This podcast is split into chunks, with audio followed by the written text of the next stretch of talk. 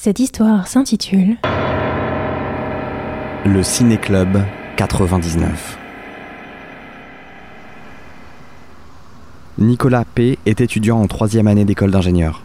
Le samedi 14 décembre 2013, à 9h très exactement, un vieil ami lui envoie un message. Eh, ça fait longtemps. Ça te dirait un ciné? Au cas où t'aurais changé de portable, c'est Pierre-Alexandre. Pierre-Alexandre T. était au lycée avec Nicolas P.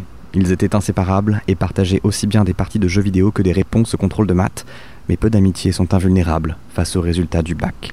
Séparés par deux parcours universitaires différents, ils ont commencé par moins se voir, puis par moins se parler. Il n'y avait aucune méchanceté, aucune rivalité, leur amitié n'était même pas mourante, mais elle avait pris une autre forme, comme une distance. Et comme aucun des deux garçons n'était doué pour faire le premier pas l'un vers l'autre, ils pouvaient parfois passer des semaines, voire des mois sans se croiser. Alors, quand il reçoit le message de Pierre-Alexandre ce samedi 14 décembre, Nicolas saute sur l'occasion. Il avait éventuellement prévu de faire du ménage dans l'après-midi, mais ça peut attendre. De toute façon, du ménage dans 12 mètres carrés, c'est vite fait. Grave, t'as des idées? Répond Nicolas. Il repasse Die Hard au Hall à 14h15, t'en penses quoi? Ah, ça fait plaisir, VO Ouais. Parfait pour moi, mec. Rendez-vous devant le ciné à 14h. Vers après? Cool. À tout à l'heure. Nicolas mange un peu, traîne sur internet et se met en route. Il n'a évidemment pas vu le temps passer. Mec, je vais avoir 10 minutes de retard. Envoie-t-il à Pierre-Alexandre. La réponse arrive à 14h13 alors que Nicolas monte l'escalator de l'UGC Cinécité des Halles. Je suis très en retard. Prends ta place et garde-m'en une. Tu vas réussir à me trouver? Ouais, t'en fais pas. Nicolas s'exécute, achète sa place sur une des bornes automatiques. Son ticket indique que la séance de 14h15 sera projetée dans la salle 99.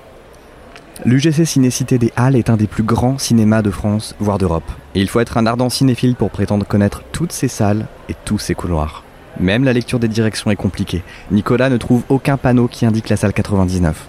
Il interpelle un agent d'accueil qui appelle un autre agent qui lui fait monter un escalier, le fait passer devant plusieurs autres salles, puis traverser un autre couloir avant qu'encore un autre agent d'accueil prenne le relais, composte son ticket et le fasse marcher quelques secondes jusqu'aux portes de sa séance. C'est une petite salle. Elle ne peut accueillir qu'une centaine de personnes, grand maximum. Ils ne sont d'ailleurs qu'une petite quarantaine pour voir Die Hard. Pas étonnant, se dit Nicolas. Il passe si souvent à la télé. Les publicités commencent. Nicolas surveille la porte. Pierre-Alexandre n'est toujours pas là. Nicolas lui écrit plusieurs messages, mais son téléphone ne capte pas. Quand les dernières bandes annonces laissent place au film, Nicolas laisse tomber. Au pire, son ami prendra le film en route.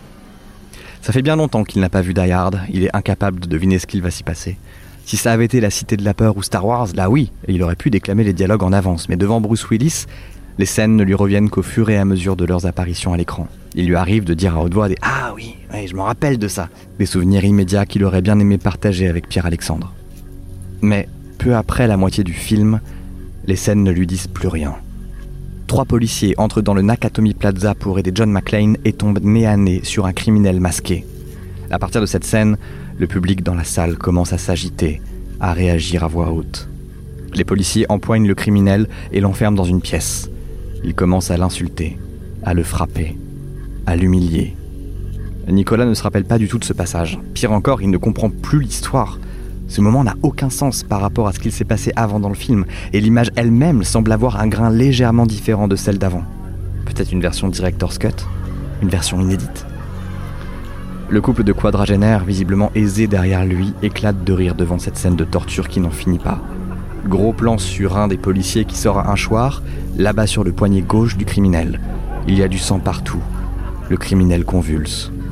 La quarantaine de personnes autour de Nicolas est hilar et applaudit de plus belle.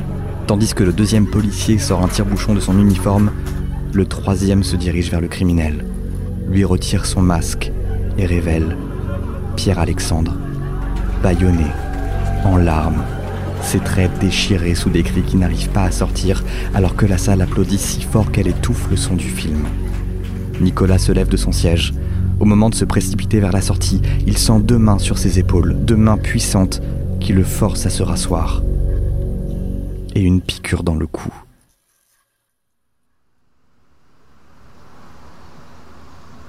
Alice B est étudiante en troisième année de communication. Le samedi 21 décembre 2013, à 9h très exactement, un vieil ami lui envoie un message. Eh, ça fait longtemps. Ça te dirait un ciné? Au cas où t'aurais changé de portable, c'est Nicolas.